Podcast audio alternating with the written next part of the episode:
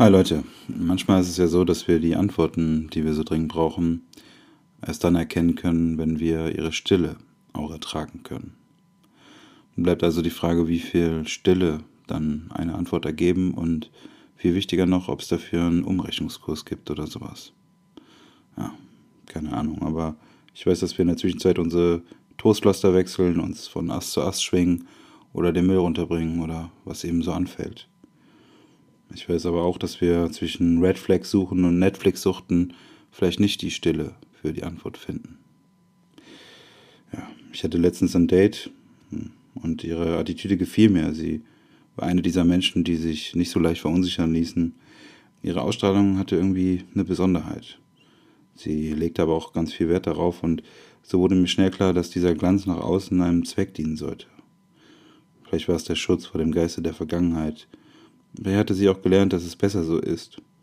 Also verstaute sie das Wichtigste, ihr Inneres, in ihrem persönlichen Fort Knox. Ganz ehrlich, wenn ich sie gefragt hätte, wo der Schlüssel dafür ist, hätte sie mir das nicht sagen können. Oder ob es überhaupt einen gibt. Ja, das und vieles andere hat mich zu einer Story inspiriert, die nun folgt.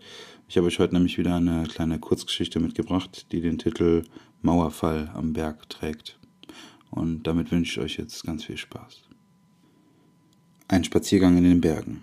Die spitzen Steine unter deinen Schuhsohlen, die klare Luft hier oben, die du und alle um dich herum atmen, ist fast nicht mehr irdisch. Sie wäre es fast wert, in Flaschen abgefüllt und auf Ebay angeboten zu werden. Die Züge in und aus deinen Lungen sind so viel tiefer als gewohnt. Du schmeckst eine Art Freiheit in dem Sauerstoff, der dein Blut mit Leben füllt.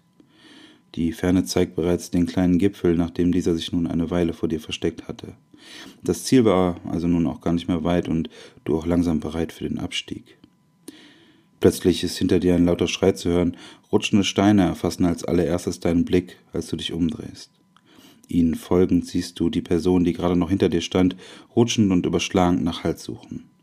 Ihre Unterarme waren bereits bis auf das Fleisch zu sehen, da die Steine beim fortwährenden Sturz wie kleine spitze Nadeln erst ihre Kleidung und dann ihre Haut aufrieben. Ihre blutigen Hände fanden schlussendlich Halt an der herausstehenden Wurzel einer Fichte, jene, an der du gerade noch scherzend vorbeigegangen bist, da, da sie an dem Abhang stand und sich alle fragten, wie dieser Baum es geschafft hatte, immer noch hier stehen zu bleiben.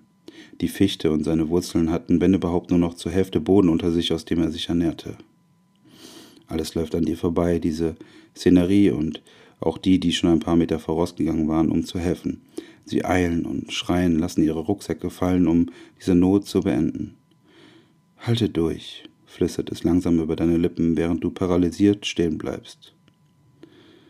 Da stehst du nun, könntest dem in den Abgrund hängenden Menschen zu Hilfe eilen, Leben retten, doch du beugst dich nie zu weit über die Klippe, du versuchst immer nur dein Herz zu schützen, fast so, als hättest du eins.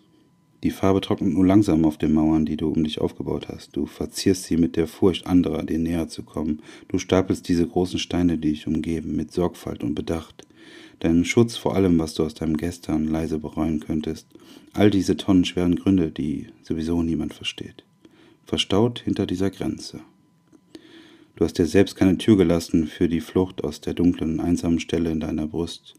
Selbst wenn du dir diese Hintertür gebaut hättest, nur für einen kleinen Blick durch das Schlüsselloch, nur für diesen kleinen Spalt, durch den man doch ruhigen Gewissens hindurchschauen hätte können, wäre dort auch nur dieser stinkende, miefige Müllberg zu sehen, eine Ansammlung von Gefühlsabfällen und ein Haufen Kippen in Weinflaschen.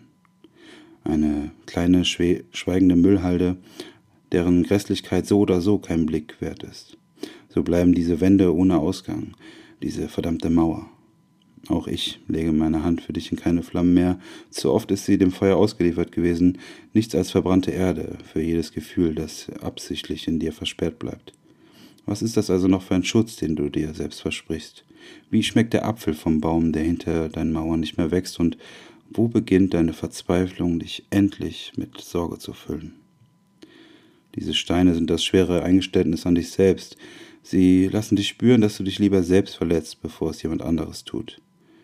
Wann fällt sie endlich? Das fortlaufende Aufeinanderlegen dieser kalten Blöcke soll zeigen, dass du stark bist. Eine Lüge, die du dir selbst nicht mehr so recht glauben magst. Leise und noch immer in der Starre gefangen gibst du still von dir, Ich weiß, dass du stark bist. Doch wie lange noch?